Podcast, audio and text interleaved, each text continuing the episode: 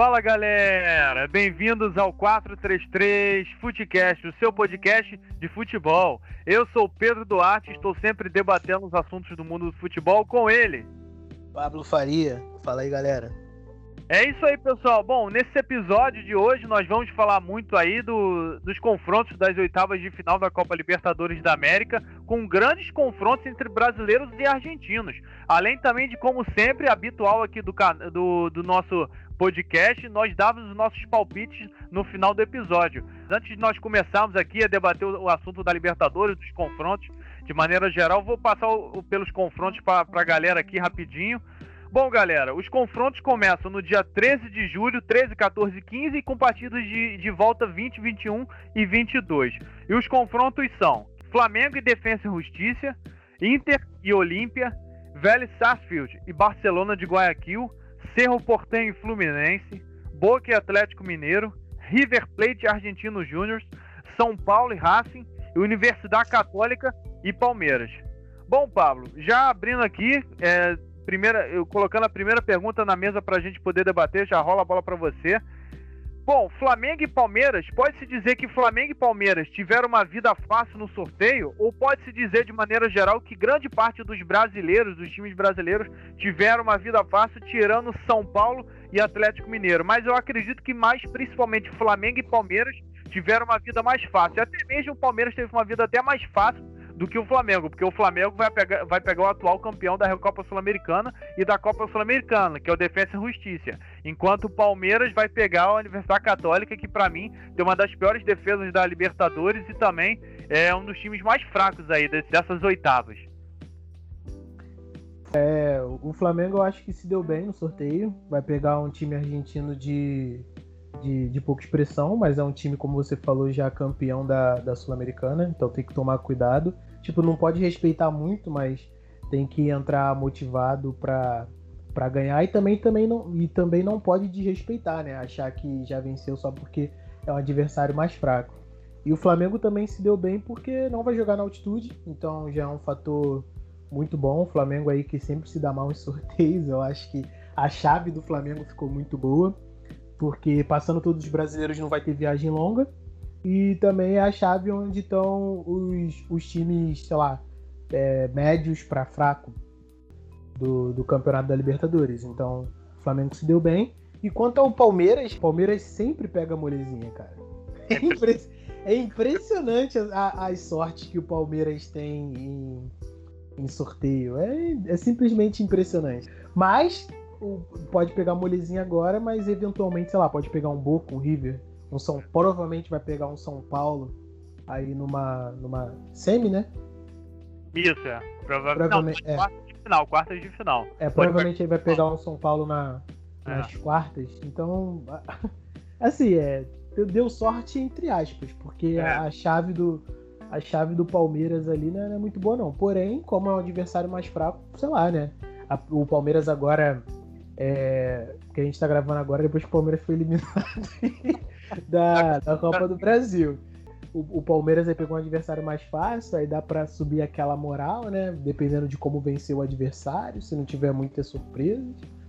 Então pode ir com uma moral grande aí contra o São Paulo, talvez, eu acho, né? Que São Paulo passe.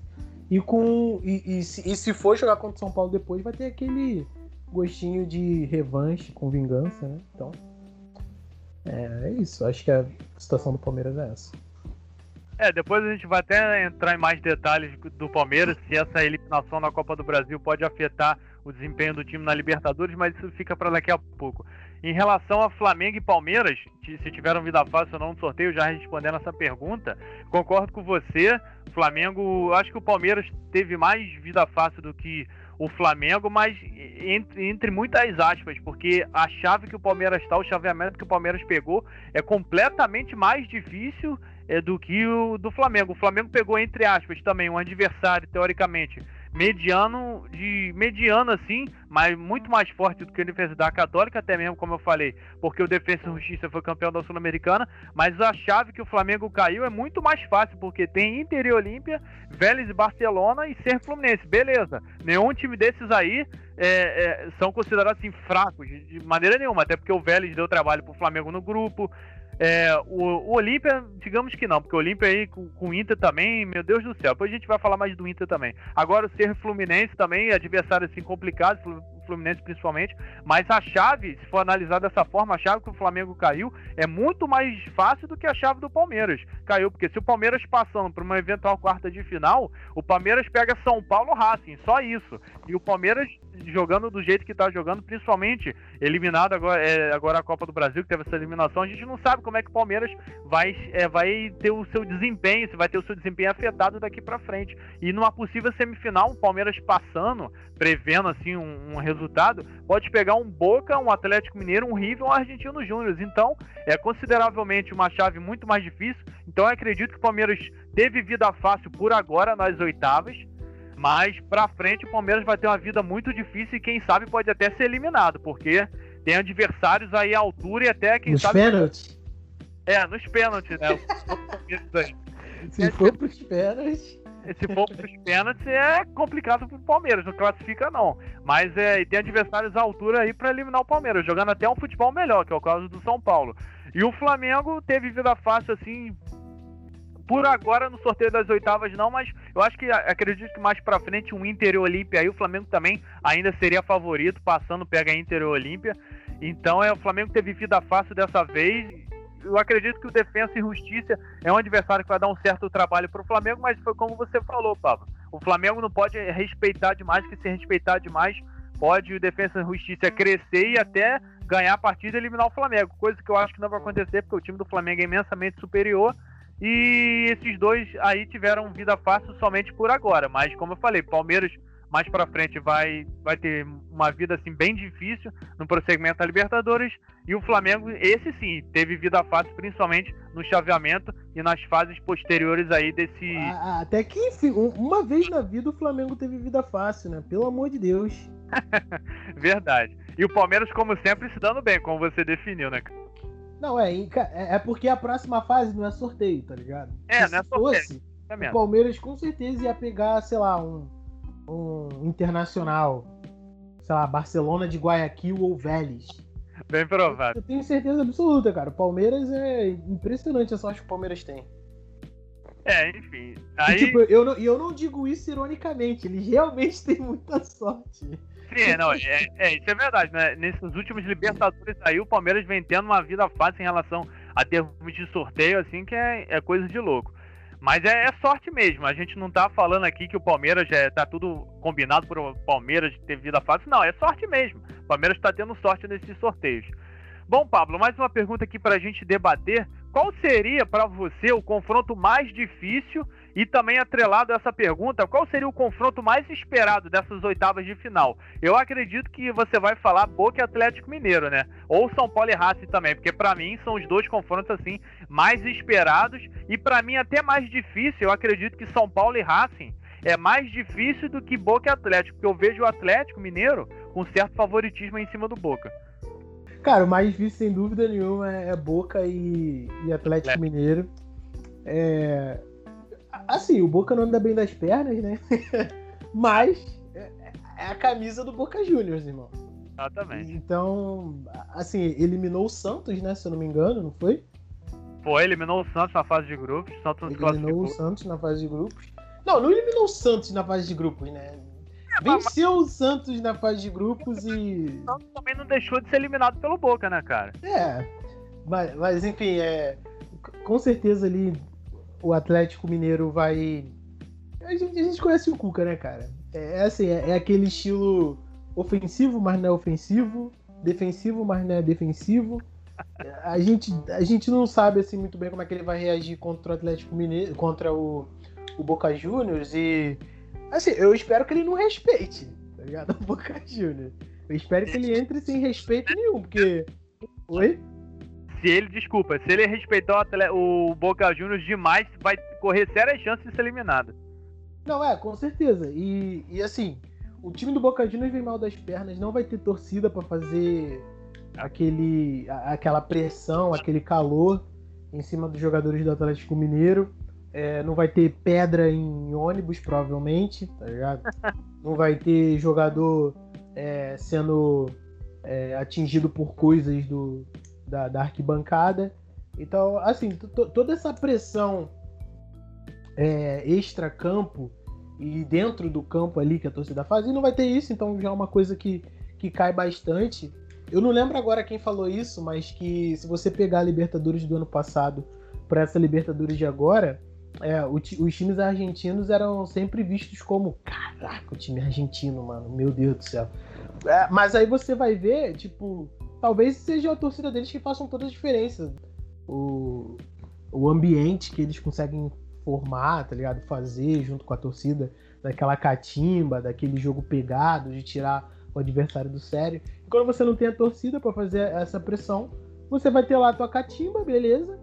Só que o árbitro não vai estar tá pressionado e provavelmente não vai marcar as faltas que marcariam. Então, se o, se o Atlético Mineiro é, entrar não respeitando o Boca, eu acho que vai, vai sair aí vencedor desse confronto, porque é muito mais time e tá, tá mais organizado, vive um momento melhor. Sem contar também que o Hulk tá jogando muita bola, voltou é, a jogar. O Hulk, o Hulk tá jogando bem. É o, o, o, grande cara aí, é um dos artilheiros aí da. De divide artilharia aí com mais três jogadores na, na Libertadores. É... E é isso, cara. É o grande craque aí do, do Atlético Mineiro. Eu acho que. Eu, acho que o Boca Júnior não tem ninguém se destacando ao nível que o Hulk tá se destacando no Atlético Mineiro. Então, Assim, é o que eu tô falando, não respeito os caras, tá ligado? Eu, e, e, o respeito que eu digo não é tipo assim, ah, já ganhamos mesmo, tá ligado? Não. O respeito que eu digo é, é, é tipo. Mano, é o Boca, né? Caraca, vamos, vamos ver aí o que o Boca vai fazer. Não, mano, entra pra meter cinco, tá ligado? Seis. Esse é o maior símbolo de respeito que pode ter por ele.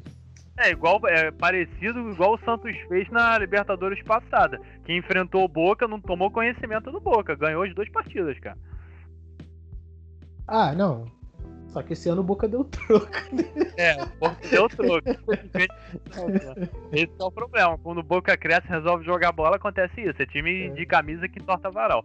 Bom, em, em relação a, a, a, Eu até já respondi qual o confronto mais difícil, o confronto mais esperado. Para mim, o mais esperado é Boca e Atlético Mineiro, mas o que eu considero mais difícil é São Paulo e Racing. Concordo com tudo que você falou sobre Boca ah, e Atlético. Eu não, falei, eu não falei do mais difícil. Ah, o mais difícil é esse daí mesmo, cara. Não tem.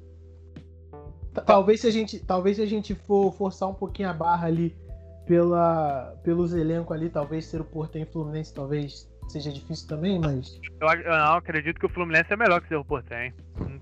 Cara, eu acho que tá no mesmo nível, hein? Não, não acredito que não. O Fluminense tá superior. O Fluminense tá jogando muito mais que o Cerro Portenho. Eu, acredito, eu, eu vejo o Cerro Portenho como um time mais fraco que o Fluminense. Acho que tá no mesmo nível, cara. Eu vou te, vou te falar. É porque a gente tem uma. A gente tem uma falsa impressão desse trabalho bom que o, jo, que o Roger tá fazendo, tá ligado? Porque você pega aí o confronto do Fluminense contra o, o Flamengo, mano, e o Fluminense inteiro. E assim, é clássico. Então, tipo, ou, ou o Fluminense vai evoluir muito. Ou é isso, tá ligado? É um time bem organizado. Tem o Fred, óbvio, que é atacante pra caraca, mas o Fluminense, para mim, é um time totalmente sem pressão nenhuma. É um time que pode jogar. Pode se perder, né, beleza, a gente chegou até aqui. Se ganhar, caraca, Fluminense, time de guerreiro, não sei o quê. É um time que tá sem pressão nenhuma, então assim, tanto faz, tanto fez pro Fluminense a Libertadores, tá ligado? É, depois ah. também. Não, pode falar, pode falar. Pô. Não, pode falar aí que você tá, ia falar de São Paulo, que aí eu complemento. Não, não, não. Em relação ao Fluminense que você tava falando, também a gente depois vai entrar em mais detalhes sobre o Fluminense. Se o Fluminense continua sendo uma surpresa nessa competição, que eu acredito que, principalmente para mim, sim depois a gente fala mais sobre o Fluminense. Em relação ao São Paulo, que eu estava falando, é o confronto mais difícil. Eu concordo com tudo que você falou sobre Boca Atlético Mineiro. O Atlético Mineiro não pode respeitar o Boca Juniors demais, senão vai acabar sendo eliminado. E a gente sabe como é que o Cuca é. é você definiu muito bem, ou ele é muito defensivo, ou ele ataca demais. Ou ele amarra o jogo muito no meio campo, ou então às vezes ele não sabe o que fazer e fica perdido. Então, o Atlético Mineiro tem que continuar do jeito que ele está jogando, o, o Hulk jogando essa bola, a Nath Fernando jogando demais, como sempre, joga muita bola. E o Atlético Mineiro, como eu falei, é mais time. Esse para mim é o confronto mais esperado, Boca Atlético Mineiro. Eu quero muito ver esse confronto, mas em relação ao confronto mais difícil, eu acho que quem mais quem se deu mal nesse confronto, né, nesses confrontos de oitavas de final da Libertadores foi o São Paulo. Porque o São Paulo já vai enfrentar um time que ele pegou na fase de grupos, que um time que ficou em primeiro lugar, parada duríssima para o São Paulo, ganhou o número B de 1 a 0 então o Crespo vai ter assim uma parada dura, é argentino, o Crespo conhece o Racing, foi técnico de defesa e justiça e sabe como é que o Racing joga, sabe o padrão de jogo do time argentino. Então o São Paulo assim tem que jogar muito bem assim para ganhar desse Racing que o Racing se demonstrando um time assim muito bom, com padrão de jogo definido, assim, o time do Maurício Pellegrino, jogando muita bola. O Racing é, perdeu a final do Campeonato Argentino, é verdade, para o Colón, é, mas isso aí é, é, é difícil falar isso pro, Caraca, pro... na hora, esse, esse daí do Colón foi sinistro, mano. Foi sinistro. Mano, os, os caras estavam o quê? É, 20 anos ou mais até na, na fila? Não, o Colón nunca tinha ganho o Campeonato Argentino na vida. Foi a primeira vez que ganhou, acho que mais de 90 anos de. de Olha de... isso, cara. Eu vi o vídeo, eu vi o vídeo do, do um cara no, no Twitter, ele. Ele pegou o, vaso onde tava as cinzas, não sei se era do avô do pai dele Aí abriu um vinho, sei lá, que, que eles já tinham guardado quando o Colón fosse campeão e jogou assim dentro do, do jarro, tá ligado? É, esse ano eu acredito que é o ano das zebras, vídeo que tá acontecendo na esse, Copa do Brasil. Esse daí é nível. Esse daí é nível do cara do Racing que foi no cemitério pegar o, o crânio do avô dele pra assistir a final. Não, mas voltando pra cá, então o São Paulo tem que se policiar muito aí contra o Racing, que é um adversário muito difícil. E o Crespo, acho que tem que tentar fazer o São Paulo jogar mais futebol e, e, e jogar melhor vem jogando nessas últimas partidas, porque o que o São Paulo, beleza, foi campeão do Campeonato Paulista, mas o São Paulo não, não pode acabar aquele futebol no Campeonato Paulista, futebol que vinha jogando, que para mim estava entre um dos melhores futebol do, eh, futebol do Brasil, que vinha sendo jogado do, ao lado do Flamengo. Mas é, não pode acabar ali, o Crespo tem que continuar implementando esse sistema de jogo lá do 3-5-2, que ele gosta de três zagueiros, e tentar fazer com que o São Paulo continue jogando essa bola que vinha jogando. O Crespo já mostrou que é um bom treinador e tem um excelente adversário aí pela frente, porque se o São Paulo passa do Racing, eu acredito que o São Paulo tem sérias chances aí de beliscar esse título, porque para mim, desse, dessa chave aqui, Racing, eu vejo Racing, Atlético Mineiro e River, não diria nem o Palmeiras, pela fase que o Palmeiras está. Principalmente agora, que a gente não sabe como é que o Palmeiras vai ser afetado por essa eliminação na Copa do Brasil. Eu acredito que Atlético Mineiro, River e Racing, Argentino Júnior também está bem, mas Atlético Mineiro, River e Racing são para mim os times mais assim complicados e mais fortes dessa chave. O São Paulo a gente não sabe direito ainda, porque a gente não sabe como o São Paulo tá, tá meio inconstante com esse. Principalmente agora nesse jogo do 4 de julho. O Crespo tentou poupar o time, meio que se perdeu lá no primeiro jogo, aí no segundo massacrou 9 a 1 Enfim. É, são times, principalmente São Paulo e Palmeiras, que a gente estava falando, agora principalmente do São Paulo, que estão vindo da Copa do Brasil. Assim, o São Paulo veio, é, tá vindo grande, mas passou perto de fazer um vexame mas acabou fazendo seu papel ganhando de 9 a 1 e, e é isso, para mim é o confronto mais difícil, assim, ansioso também para ver esse confronto. São Paulo vai ter muito trabalho pela frente. É, cara, para mim um grande problema do São Paulo aí com o Crespo é é tipo assim, no, no começo lá, eles fizeram uma pré-temporada muito boa e tal, foram acho que foi o primeiro time a dizer que não ia poupar jogador do ano passado para esse ano. Eles não pouparam, então eles começaram forte, é, o entrosamento, o time foi entrosado, chegou na final, venceu, beleza. Só que o, o, time de São Paulo é aquilo, não tem time reserva. Quando põe o time reserva, a gente viu que, que a disparidade é muito grande. E, e, oscila, oscila bastante. Então é. Mas se o Crespo conseguir. Se o Crespo conseguir um jeito de, de mesclar isso, ou então de, de tirar essa discrepância aí de, do time reserva para titular, então para quando ele for substituir, por exemplo, agora, ele não tem Daniel Alves, tá sem Daniel Alves aí, tá seu Benítez, quem entra pro lugar para substituir minimamente a altura? Tem ninguém, tá ligado? Isso, isso, é, isso é complicado no, no São Paulo e, e, outra coisa também do São Paulo, o São, o São Paulo esse ano ainda, tirando o Palmeiras, eu acho, né, não teve nenhum confronto é, para se mostrar, né, para se provar. Então, esse confronto aí vai ser um confronto muito bom, foi um, um confronto difícil. Até porque o Racing já venceu o São Paulo. Ah, mas tava tendo que me rever. Mas perdeu, irmão. Tá ligado? Não tem essa. Perdeu. Foi segundo do grupo. E é isso. É, o São Paulo perdeu pro Racing. Não foi o time reserva que tava priorizando a, a, o Campeonato Paulista. Paulista, sim, sim. Isso. Então, assim, é pra se provar mesmo. No Campeonato Brasileiro começou mal. É, na primeira rodada, né? A segunda eu não lembro. Não sei se. Acho que venceu a segunda, não lembro agora. Mas é. Começou mal também, com o time titular. E, e, é isso. Vai ter que se provar aí contra o Racing. É um adversário que, que já conhece o São Paulo por ter jogado dois jogos na, na fase de grupos.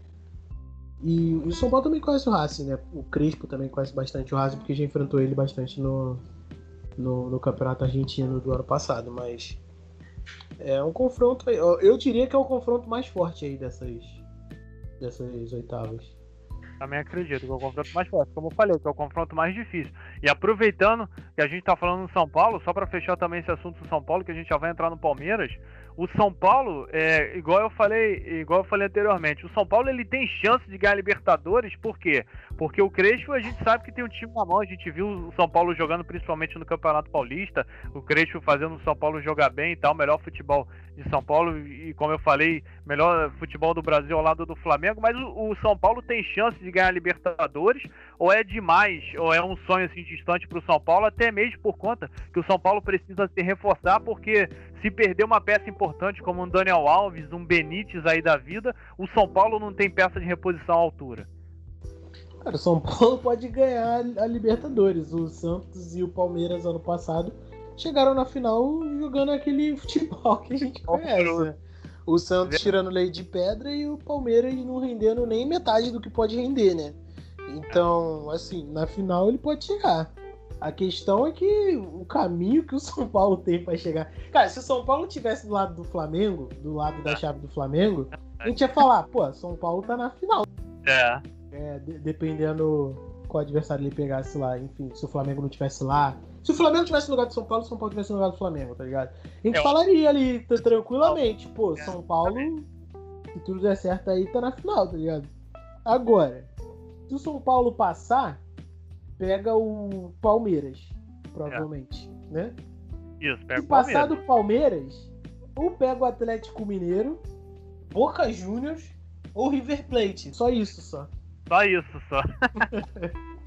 Aí, então, assim, é, se São Paulo chegar na final e, e, na, e, for campeão, foi o time que mais mereceu, tá ligado? Exatamente, foi o time que mais mereceu. Concordo com você. Eu acho que qualquer, é, qualquer até mesmo o Palmeiras, cara, mas eu acho que também qualquer brasileiro, tanto o São Paulo como o Atlético Mineiro também, eu acho que se ganhar, por exemplo, o Atlético Mineiro passando de boca, depois pega o River, aí numa eventual semifinal pega um São Paulo ou Palmeiras, foi eu acho que o time que mais mereceu também, porque enfrentou os adversários mais difíceis. Sim, é estilo Flamengo 2019. É. Pegou Internacional, pegou Grêmio, depois pegou River Plate. Tá exatamente. Então é, é, é complicado para o São Paulo. Esse lado da chave não ajudou muito o São Paulo. Mas eu acredito que tem sérias chances também de ganhar a Libertadores, principalmente se passar por esse confronto contra o Palmeiras, que ele vai vir forte para essa semifinal. E se ele passar pela semifinal, São Paulo é um candidatíssimo forte para ser campeão da Libertadores, porque camisa e time ele tem. O problema é que ele precisa se reforçar. Ele tem um treinador que tem um time na mão, que conhece o time, mas o problema do São Paulo é que eu acho que o São Paulo ainda falta aquele que a mais. O São Paulo ainda precisa engrenar. Entendeu? Jogar ainda, elevar esse futebol que ele está jogando a um outro, assim, aproveitar que a frase está na moda, elevar esse futebol a um outro patamar como diria é, o outro. O problema disso é que necessita de peças. O São Paulo não tem dinheiro. É. Exatamente. Então é uma, uma coisa que está ligada à outra e, e, a gente vai começando a analisar e vai vendo que fica cada vez mais difícil para o São Paulo. Botando assim na, na ponta do lápis, precisa de reforço para jogar um futebol melhor, não tem dinheiro, então é, a situação do São Paulo é, é complicada. Eu acho que se ele passar para uma, por uma quarta de final aí, para uma semifinal, acho que vai estar tá de bom tamanho aí para o São Paulo também. Que passa, ah, sim. É, eu acho que passa também. Eu acho que é bem, eu acho que eu acredito que ele passe pelo Racing.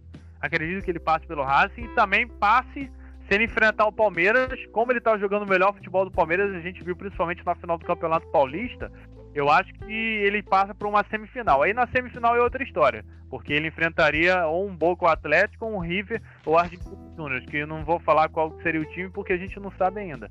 Então esses quatro times aí, tirando Argentino Júnior um pouco, são times complicadíssimos para o São Paulo. Falando agora também rapidinho do Palmeiras, que a gente também tem outros assuntos aqui para poder debater, senão a gente vai ficar falando do Palmeiras praticamente o episódio inteiro.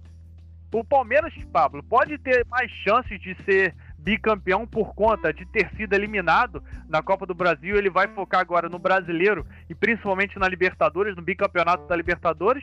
Ou essa eliminação da Copa do Brasil vai deixar o Palmeiras assim terra arrasada, vai dar um baque no Palmeiras que o Palmeiras não vai conseguir se reerguer a tempo para o confronto. Beleza, pode até passar pela Católica, mas aí pega um São Paulo no confronto das quartas de final e e é eliminado. E o, essa eliminação na Copa do Brasil pode afetar o Palmeiras de maneira negativa? Com, certeza. Principalmente pelo futebol que eles não vêm mostrando, né, cara? É complicado. É... Assim, cara, eu não, não entendo o Abel, é, sinceramente. A gente já falou isso em episódios passados, eu já falei isso. E, assim, a gente entendia do porquê ele tava jogando futebol daquele jeito do ano passado. Beleza. Virou o ano. Evoluir. Tem que evoluir. Não dá para ficar jogando aquele estilo. Todo mundo já sabe o jeito que você joga, todo mundo já sabe tua fragilidade, todo mundo já sabe o que você vai fazer. Aí quer botar a culpa porque não veio não veio os reforços que ele queria. Cara, beleza, não veio os reforços que você queria. Mas não é desculpa para estar tá jogando o futebol que tá jogando. Porque você desanimou e e é isso aí. Ah, vou esperar ser demitido. Que nem ele já falou. Não entendo, cara. Porque o time do Palmeiras não é ruim. O time do Palmeiras não é ruim. Talvez aí, hoje em dia, se a gente for pegar aí os elencos do time brasileiro, seja o terceiro melhor elenco. É, só atrás do Flamengo e Atlético Mineiro, exatamente. É. Então, aí. Assim. Não, não, não, não é desculpa, cara. Não é desculpa. É ele é um, é um cara muito teimoso, muito teimoso demais, com algumas coisas que não dá para entender, é, insistindo em Marcos Rocha. Assim, só é... deixando bem claro rapidinho. Quando ele está disposto a falar sobre futebol, principalmente nessa última entrevista que ele deu, é, quando ele está disposto a falar sobre futebol, ele demonstra que ele sabe muito sobre futebol, principalmente sobre esquema tático, diversas coisas, que ele tem bastante conhecimento. Mas falta ainda ele aplicar isso dentro de campo, e principalmente aplicar todo esse conhecimento no time do Palmeiras. Não, é, com certeza. É, é um cara muito chato, é... fica insistindo em algumas coisas que. Cara, tá nítido que não tá dando certo, tá ligado? É Felipe Melo. Ele não aguenta mais é. Ou, ou, você, ou você revigora ali, põe uma outra função nele ali, que não force ele tanto de 90 minutos, ou, não, ou sei lá, cara, põe o cara de reserva e para ele entrar no segundo tempo, porque ele não aguenta, velho. Não aguenta mais. Ele já tá velho. Ele, Dá uma recuada, ele joga de zagueiro, igual ele vem jogando com o Vanderlei. Eu nem, nem digo assim de zagueiro, porque ele, ele também não foi tão bem assim de zagueiro também, não, né? Mas. É. Assim, cara. Pelo menos é, assim, ele não precisa marcar tanto como ele marcaria no meio-campo, né? É, é, porque, cara, o, o Felipe Melo, ele, ele, O físico dele é diferente, sei lá, de um Diego, por exemplo, que virou, que virou volante agora. Ah, então, não sei, não sei, o condicionamento dele é, é diferente, tá ligado? Um cara ele é lento, tá mais pesado. É, ele é, ele é mais lento, ele é mais pesado.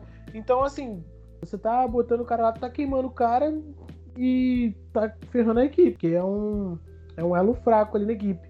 Lateral direita e lateral esquerda. É, a lateral esquerda, se eu não me engano, o Vinha tá na seleção, né? Quando ele não tá, é outro jogador que, que assume.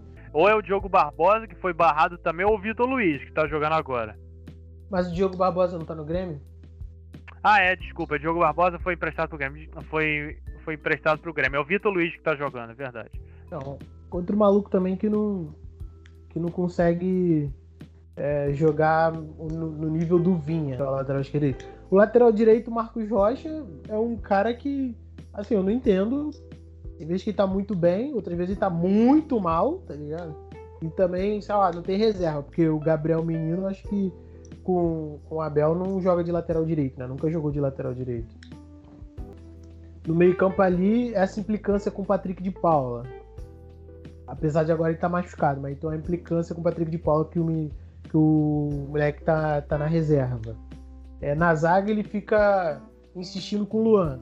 Eu nem acho que ele seja um, um, um mau zagueiro, mas, mano, já deu, o cara já tá marcado pela torcida. O cara já entra em campo, quando sai a escalação, o cara tá lá como titular, já, já entra pressionado. É, é, no, no ataque, a gente já sabe o que o Palmeiras vai fazer, né? É, vai ser aquele, aquela correria com o Rony. Vai estar tá o Luiz Adriano lá, quando é o Luiz Adriano, né? O atacante. E para tentar concluir, o Wesley ele joga de ponta ou de atacante? Não, o Wesley geralmente ele joga de ponta nesse time aí do Abel. Então, aí é isso.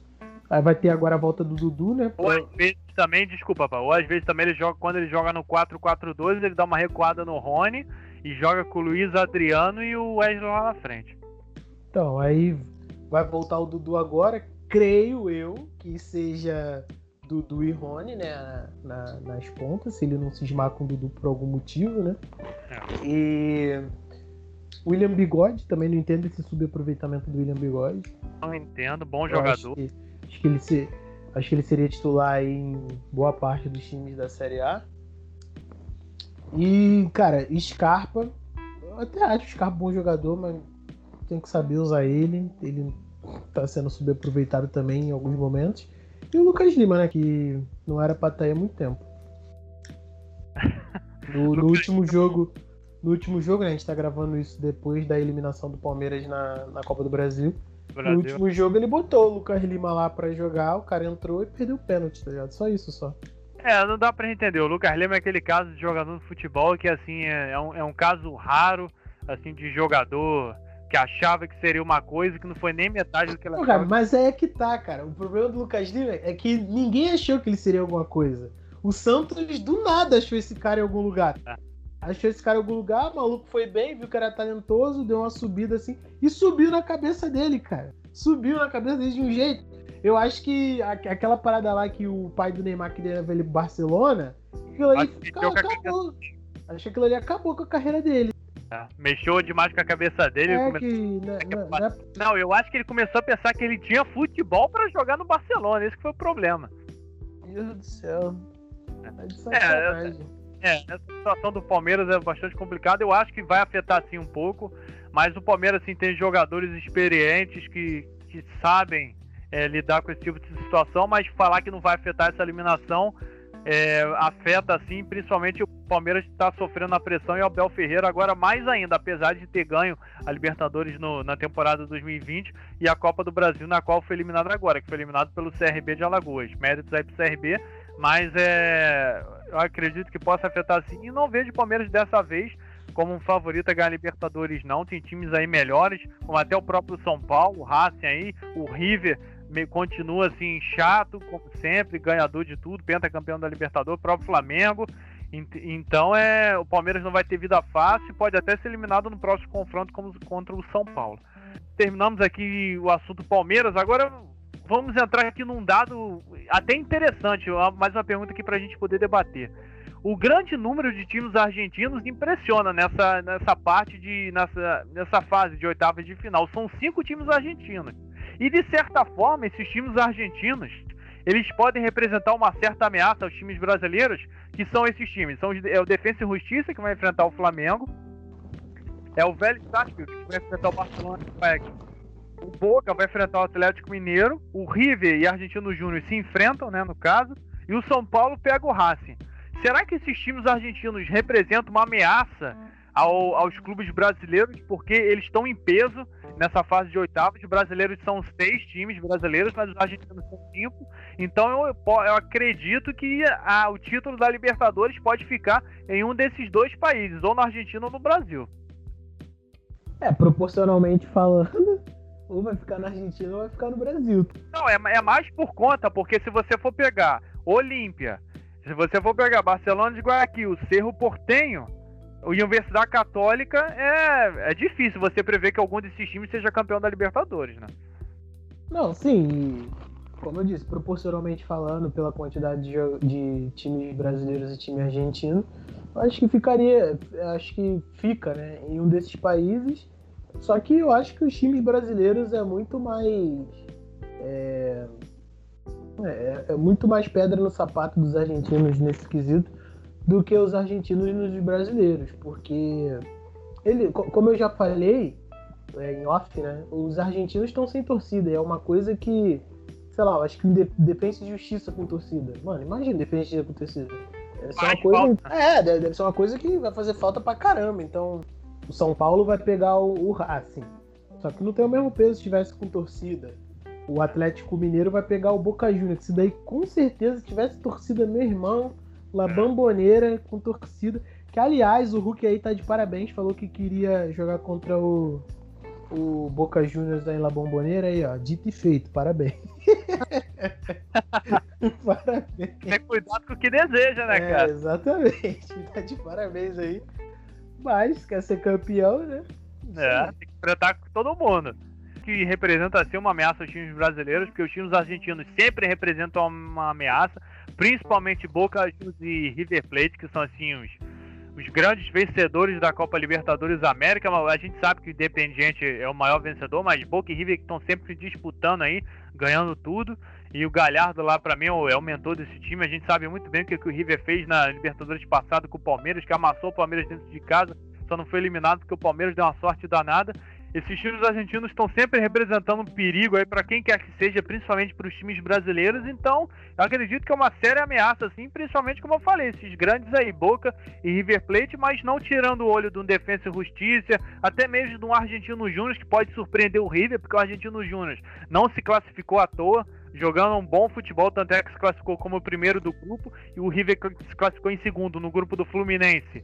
O River vai pegar o Argentino Júnior, então eu acredito que é uma parada duríssima para o River porque quem acompanha o campeonato argentino sabe do que eu estou falando. Representa sim uma ameaça aos times brasileiros e, como eu falei, eu acho que o título da Libertadores fica em um desses dois países, ou no Brasil ou na Argentina. E vai ser legal de acompanhar esse embate aí Brasil-Argentina, que nessas oitavas de final tem grandes confrontos, como Flamengo e Defensa, Boca e Atlético Mineiro, até mesmo entre eles, River e Argentino juntos, como eu falei, e São Paulo e Racing. E o, eu acredito que o único time aí argentino que seria, entre aspas, o mais até mesmo, acho que até mais do que. Não, não, acredito que não. O defensa é, é mais fraco que o Vélez, porque o, Vélez que foi o time argentino que se deu é, pior nessa, nesse sorteio da, das oitavas de final. Porque o Vélez vai pegar o Barcelona de Guayaquil, que destruiu no grupo do Boca Juniors, foi disparado melhor colocado, assim, Boca Juniors ficou em segundo lugar, não tomou conhecimento de Santos, não tomou conhecimento de Boca Juniors, então o Barcelona de Guayaquil também é um sério time aí para ficar de olho, para a gente observar nesse confronto de oitavas. E o Vélez, apesar de ser um time enjoado, o trabalho. É, quem pega o Barcelona de Guayaquil? É o Vélez Sarsfield, da Argentina. Não, não, se, se o Barcelona de Guayaquil passar. É o Cerro Fluminense. É. Fluminense também não vai ter uma vida muito fácil, não. Vai ter vida fácil. Então o Vélez tem que abrir o olho também, que apesar de ser um time forte, que deu trabalho pro Flamengo, passou num grupo difícil, com certeza é, esses times argentinos representam, vão representar muito perigo aí pros times brasileiros, e os times brasileiros têm que abrir o olho, senão vão, podem ser eliminados aí no piscar de olhos, e quem sabe pode até acontecer uma final argentina. Só falando aqui do Fluminense, o Fluminense ainda continua sendo uma grata surpresa Cara, o Fluminense não tem pressão nenhuma. É, não tem pressão é, nenhuma. Como eu já falei, o, Flu, o Fluminense foi legal pra caramba na temporada passada, cara. Todo mundo é, achava que o Fluminense fosse ficar lá embaixo junto com o Vasco e o Botafogo pelas dívidas que estava tendo, mas o, o presidente ali do Fluminense teve a competência ali de conseguir sanar um pouco as coisas lá. O, o Helman o Helman conseguiu ali é, fazer com que o Fluminense jogasse de um jeito onde não fosse muito exposto, o elenco se fechou e tal, deu certo. Eles contrataram o Roger, que deu encaminhamento aí para esse processo aí que, que o Helman já estava já tava fazendo, o Daí Helman já estava fazendo no, no, Fluminense, então tá vindo, tá, e tá vindo bem. Foi para final aí com, com, Fluminense, com, com o Flamengo da, do, do Carioca, perdeu, deu a lógica, né? Se a gente for ver hoje em dia, era isso mesmo que era para acontecer, mas o Fluminense chegou na final, não é de se jogar fora. É, o Fred voltando a jogar bem, sendo artilheiro, sendo decisivo. O Nenê às vezes joga bem, às vezes joga mal, pela idade também, tem, tem que levar isso em conta. Eles têm também o, Ganso também prestes a sair também. É, o Ganso tá prestes a sair. Tem o Casares também, que é, às vezes ele, ele tem lances brilhantes. Eu acho que se ele fosse constante seria um jogador sensacional. Mas fazer o que, né? E o Fluminense não tem pressão, cara. O, o, o Fluminense se. Eu, eu diria que a competição perfeita pro Fluminense seria a Sul-Americana. Mas, se classificou para Libertadores, vai para Libertadores. Se não caiu na fase de grupos, continua na Libertadores, beleza, continua na Libertadores. Então, já que não tem a Sul-Americana, que seria a competição ideal, se o Fluminense estivesse na Sul-Americana, provavelmente seria o favorito, ou o grande favorito, pelo futebol que está apresentando. Mas é, eu acho que o, o, campeonato do Fluminense hoje seria a Copa do Brasil. É, é um campeonato onde o Fluminense pode apostar bastante em questões de por ser dois jogos, por poder minar um pouco mais o adversário, ter aquela parada de ah, agora a gente já sabe como é que vai jogar, vamos segurar um pouco aqui, fazer um a zero, não sei o que, enfim, seria uma competição boa pro Fluminense aí, o prêmio é bom também. Então, se fosse o Fluminense focar uma competição para vencer, acho que teria que ser a Copa do Brasil. Ah, na Libertadores, o que vier lucro para eles. Se for ele se foi eliminado agora, pô, beleza, a gente chegou longe, estamos com um time forte aí, vamos focar só brasileiro e Copa do Brasil. E se passar, pô, mano, beleza, a gente passou e vamos ver no que dá. Então, Fluminense é isso, sem pressão nenhuma, nenhuma. Eu acho que isso deixa o, os jogadores com a cabeça mais leve e tem tudo para ter um futebol mais fluido, mas aí já passa pelo treinador, pelos jogadores que eles têm e pela situação de jogo que o Fluminense vai se encontrar. O Fluminense tem um elenco muito muito. Limitado. Não digo nem limitado, mas muito velho. É. Então fica, fica complicado. É, assim, fica difícil você jogar com o Nenê e Fred. É. Mas são seus, seus dois melhores jogadores. Vai ficar muito difícil você jogar com é, os tem dois. Uma, tem uma garotada também para dar uma mesclada, uma corrida ali no, para ajudar eles, é. mas é complicado também. É complicado porque tu dá rodagem pra molecada, mas eles estão cru ainda, né? Então, é. assim, é, os moleques são bons, mas não tem nenhum gênio ainda ali no, no Fluminense, pelo menos que eu possa avaliar no momento. Talvez o, o que foi pro o City, que foi, que foi negociado com o Zé Kaique, né? O nome dele, eu acho. Kaique. Então, talvez ele ali possa aflorar um pouco mais, não sei. Mas aí é só o futuro dirá, mas como eu tô dizendo, o Fluminense tem pressão nenhuma. É, cara, o Fluminense é o seguinte, cara, se, se você não passa essa vergonha, já valeu a Libertadores. Passando de fase, ganhou um dinheirinho. Não passou, caiu, beleza. Vamos focar aqui na Copa do Brasil pra ganhar mais um dinheirinho. O Fluminense acho que tá no lucro, né? Ah, muito, muito. Cara, ninguém esperava o Fluminense pra Libertadores, tá ligado? Ninguém esperava que o Fluminense fosse pra Sul-Americana no passado. Pela situação do Fluminense, que saiu de 2019 pra 2020, a galera pensava que o Fluminense ia estar tá na Pindaíba junto com o Botafogo e com, e com o Vasco, cara. Mas aí o Fluminense conseguiu aí dar uma reestruturada. É, agora eles estão com o patrocinador Master. Estava sem patrocinador Master, se não me engano, há dois anos já. Ou três, não sei. Agora eles conseguiram um patrocinador Master e estão no lucro. Que vier para eles tá bom. É, o, eu concordo com você, o Fluminense está no lucro, igual eu falei, mas é, eu acredito que o grande problema do Fluminense, ele passa pelo mesmo problema que o São Paulo. Mas assim, é claro que o São Paulo é um time bem melhor que o do Fluminense, está jogando um futebol melhor que o do Fluminense, mas o que eu quero dizer é que o Fluminense passa pelo problema de reforço, assim, que o Fluminense precisa de reforço, porque eu, eu vejo o Fluminense como um time limitado, tem um elenco limitado e velho também. Mas por outro lado, o maior. É, você, só te cortando, as contratações aí que o Fluminense fez aí são até jogadores que. Abel Hernandes, Daria, daria pra compor elenco, mas é jogador já mais velho. Casares, ah. pegou o David Braz. Mas o Abel Hernandes. Abel Hernandes. Pegou jogadores aí que cascudo e tal, mas. Vai precisar de velocidade, vai precisar de alguém que mude o jogo. Eles não vão mudar o jogo, eles vão compor elenco. Exatamente o maior aliado do Fluminense é essa questão que você falou, que o Fluminense joga sem pressão nenhuma.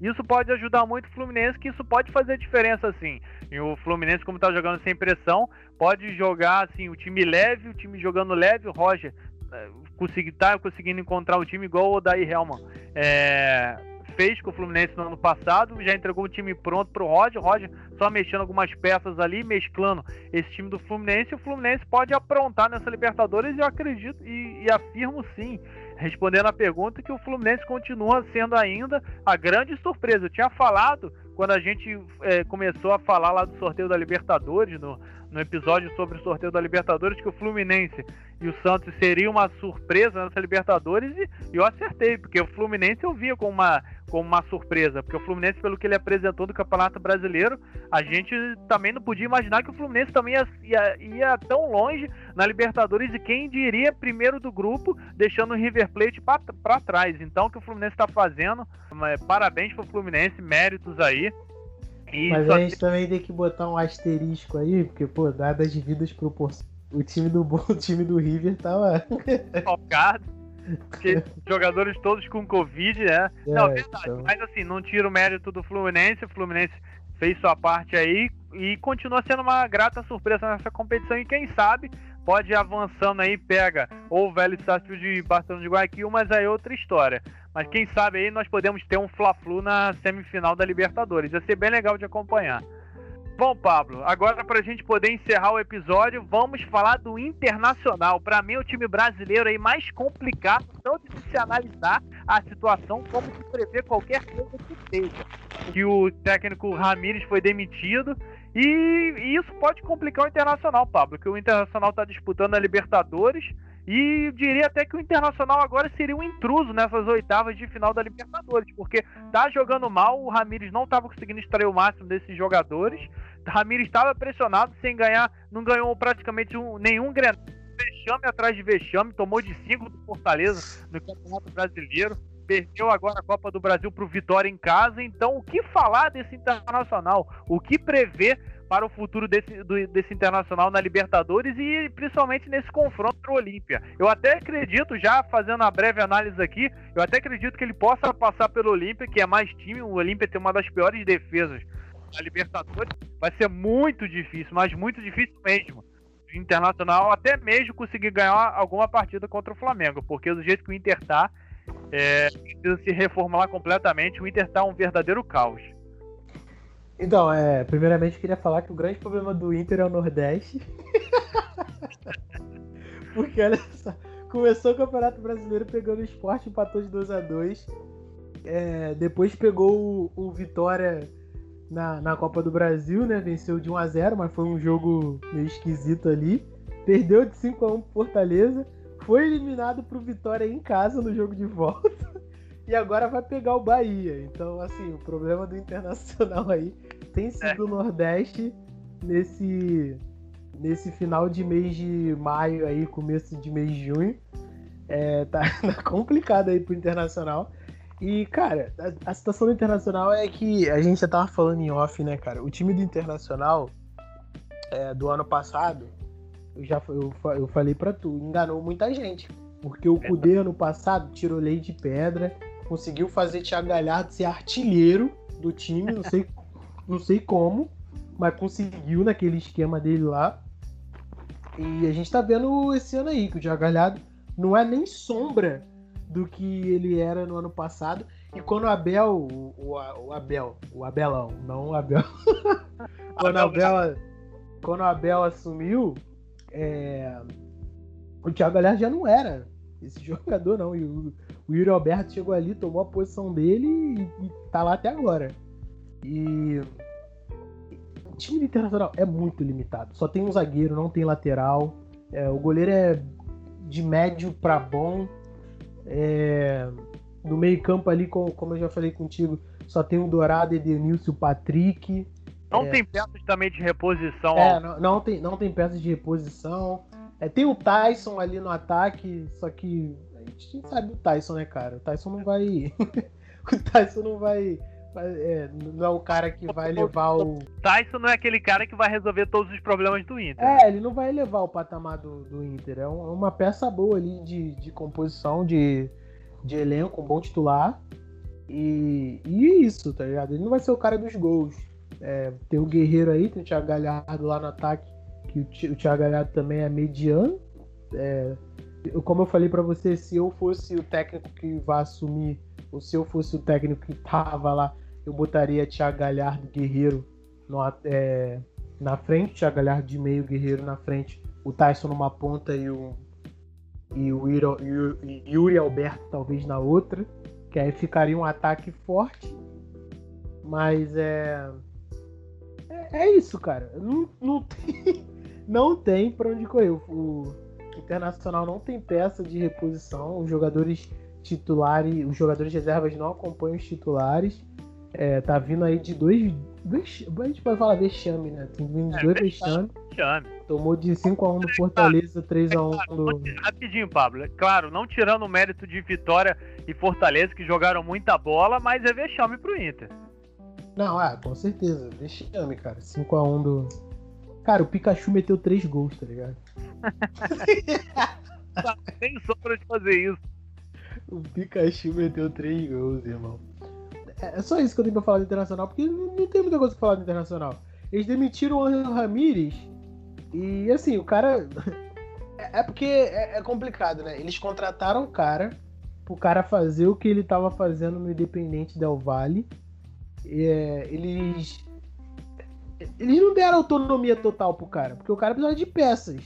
Com essas peças aí que o Internacional tem, ele ia conseguir fazer isso no Independente Del Vale. Porque do, do Independente Del Vale, além do Independente Del Vale, talvez ele nem tivesse as peças também que ele quisesse. Mas ele teve tempo, tá, cara. Ele também não estava conseguindo encontrar o time ideal, estava tomando é, vexame atrás de vexame, é, é, não estava conseguindo extrair o máximo dos jogadores, fazendo aqueles jogadores que foram fundamentais para o Inter na temporada passada jogar, como Edenilson, Patrick, então foi se tornando mais, cada vez mais sustentável a situação dele no Inter. Não, e o pior, que agora não dá nem para pegar o Abel, né? Ele foi para Suíça. É, é nem dá para pegar o Abel. Quem sabe o Inter beliscaria ele no segundo lugar de novo no brasileiro, pô. Aí tá sendo muito. muito otimista, né? É, aí tá sendo muito otimista, cara. Complicado, essa situação do Inter, assim, eu vejo o Internacional agora numa situação muito difícil nessas oitavas aí. Pode passar pelo Olímpia, claro. Como eu falei, tem um time melhor, mas aí pegaria um Flamengo na, nas quartas. E situação difícil para o Internacional passar pelo Flamengo. Acho que agora ele deveria voltar as atenções para o Campeonato Brasileiro, que diferentemente dependendo do treinador que ele pegar. Diferentemente do ano passado, que não é todo treinador que vai chegar lá vai conseguir é, é, encaminhar nove vitórias seguidas e disputar o título brasileiro. Diferentemente, eu acredito que essa temporada o Internacional vai se ser meio de tabela e até quem sabe, não sei, pode até brigar para não cair. Então o Internacional acho que devia focar as atenções para o Campeonato Brasileiro e esquecer a Libertadores. Claro, tem que jogar Libertadores, mas vai ser muito difícil se passar pelo Olímpia ganhar do Flamengo. Mas é, o Internacional está numa situação muito complicada e não vejo perspectivas nenhuma para o Inter nessa, nesse prosseguimento de Libertadores, já que a gente está falando dessa competição. Nós encerramos aqui esse episódio da Libertadores, senão vai ficar muito longo esse, esse episódio. E vamos encerrar, como sempre, aqui com os nossos palpites. Quais são os seus palpites, Pablo, para as quartas de final da Copa Libertadores da América? Cara, assim, indo pela lógica, o Flamengo passa pelo Defesa e Justiça. É, o Internacional, apesar do, do, do momento contur... é, apesar do momento conturbado, eu acho que passa do Olímpia. Acho que não tem como não passar do Olímpia. É, o Vélez contra o Barcelona de Guayaquil. Eu apostaria no Barcelona de Guayaquil porque o o Vélez é o do grupo do Flamengo, cara. E assim, é, é porque é argentino, mas não, não foi nenhuma ameaça. Assim, é é, se classificaram os dois é, dos dois times lógicos de classificação no grupo do Flamengo ali, mas o Vélez não apresentou nenhuma ameaça. No primeiro jogo ali foi aquele jogo maluco lá, o Flamengo venceu. E no segundo o Flamengo só precisava de um, de um empate ali para para poder ficar em primeiro e foi um jogo de compadre, né, cara? Então, é, eu apostaria no Barcelona de Guayaquil mesmo. Ser o Porteiro Fluminense. Eu acho que o Fluminense passa. Porém, é, como eu te falei, tá se não passar também, não é nada. Mas ainda nada... tá no. Ninguém vai reclamar, né? É, não é nada demais, não, tá ligado? É, Boca Juniors e Atlético Mineiro. Cara. assim, o Atlético Mineiro tem muito mais time. Sim. Mas é, esse confronto vai depender de como o Atlético vai encarar o, o Boca, cara. Então. Ah, mano. Vou botar Boca Juniors só pra eliminar logo o Atlético, tá ligado? E o Flamengo ter mais chance, porque ter melhor time. Mas se, se der a lógica, o Atlético Mineiro se classifica. É River Plate Argentino Júnior. Não, mas rapidinho, você, você, o teu palpite é Boca e é que passa. Não, não. Eu quero que o Boca passe. Ah, tá, mas, mas pela lógica do Atlético. É, pela lógica quem passa é o, o Atlético. É River Plate e Argentino Júnior. A River Plate, eu acho que é, o River Plate vai estar tá jogando em casa, em casa que eu digo na Argentina. Então vai ser de boa, porque em parada de logística de viagem não vai, não vai ser problema nessa fase da Libertadores para ele. São Paulo e Racing. Cara, eu acho que o São Paulo passa, mas tô torcendo pro Racing também.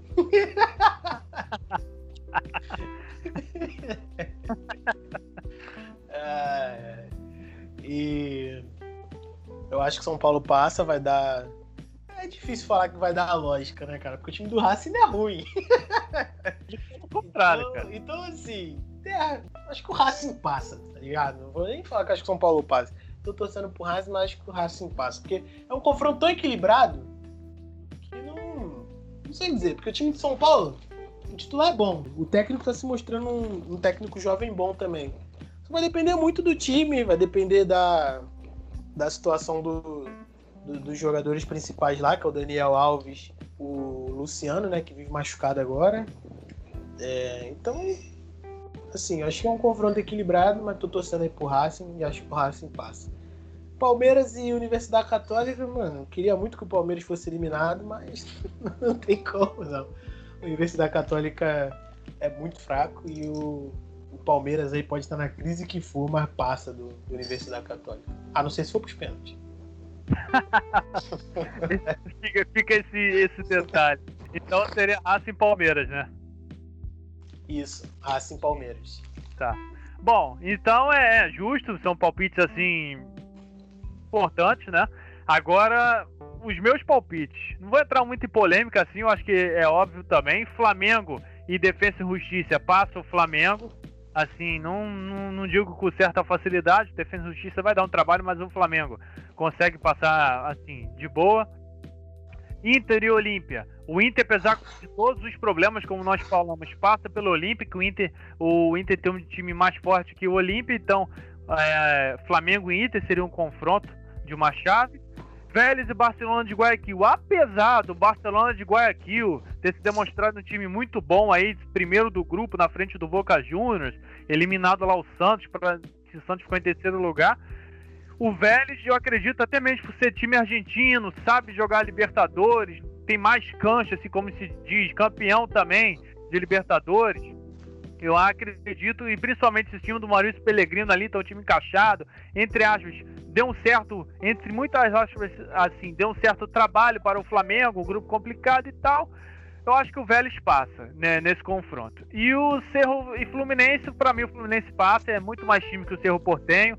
Vimos aí no grupo do Atlético Mineiro que o Cerro Portenho ganhou as suas partidas, mas quando enfrentou um time eh, mais forte que ele, é, sofreu a goleada aí que sofreu contra o Atlético Mineiro, penou demais contra o time brasileiro, então o Fluminense tem um time melhor que o Cerro Portenho, para mim muito melhor que o Cerro Portenho, e para mim passa. Então Flamengo e Inter e Vélez e Fluminense, grandes confrontos aí pela, pela frente nessa chave. Porque Atlético Mineiro é muito difícil mesmo, Pablo, entendo a sua dúvida aí, mas para mim passa o Atlético Mineiro, apesar de respeitar demais o Boca Juniors, a camisa assim absurda, na América do Sul, no mundo todo, ex-campeão da Libertadores, mas o Boca não vive um bom momento, então tem um time inferior ao Atlético Mineiro, Atlético Mineiro vive um bom momento, tem um time melhor, o Hulk jogando bem, resta saber se o Cuca vai continuar extraindo o máximo desses jogadores e, e, sem inventar, que às vezes ele tem essa não, Mas de... eu falei que dava Atlético. Ah, sim, sim, sim. Você falou que dava Atlético. Mas... Pro Boca. Você falou que dá uma certa dúvida no início, mas falou que dava Atlético, verdade. Mas eu acredito que passa o Atlético sim, até mesmo pelo Atlético apresentar, tá jogando melhor futebol que o Boca e apresenta peças assim que podem decidir uma partida. E coisa que o Boca no momento tá sem esse jogador, essa peça assim, então o Atlético Mineiro passa. River Plate Argentinos Júnior, apesar de ser um confronto doméstico, River Plate vai estar jogando em casa, digamos assim, porque está no seu país. River Plate é muito mais forte que o Argentinos Júnior, apesar do Argentinos Júnior estar jogando um bom futebol no Campeonato Argentino, uma é surpresa aí nessas oitavas, principalmente que foi primeiro do grupo. E mais passa o River Plate disparado aí, tem um, esse para mim um, o melhor técnico aí dessa, continua sendo ainda o melhor técnico da América do Sul, que é o Galhardo, tá lá no River Plate e para mim o River Plate ainda continua sendo um dos favoritos para conquistar Libertadores. Então é passa o River Plate. São Paulo e Racing como eu falei lá atrás, é o confronto mais difícil dessa Libertadores, mas eu acredito no São Paulo.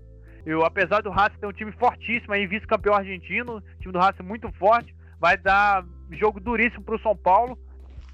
Eu acredito que o São Paulo passa, mas com muitas aspas assim, dúvidas se o Racing não não conseguiria passar pelo São Paulo. Mas pelo futebol que o São Paulo está jogando, pelo que o Crespo está apresentando na frente do São Paulo, para mim o São Paulo passa. E o São Paulo também já enfrentou o Racing duas partidas. E o Crespo já conhece o Racing, é o que eu espero, já sabe extrair o máximo dos jogadores para poderem desempenhar de uma forma correta nos confrontos da agora das oitavas de final contra o Racing. Para mim, o São Paulo passa. E Universidade Católica e Palmeiras não dá nem para falar. A Universidade Católica é uma das piores defesas da Libertadores. Não sei nem como é que tá aí nessas oitavas.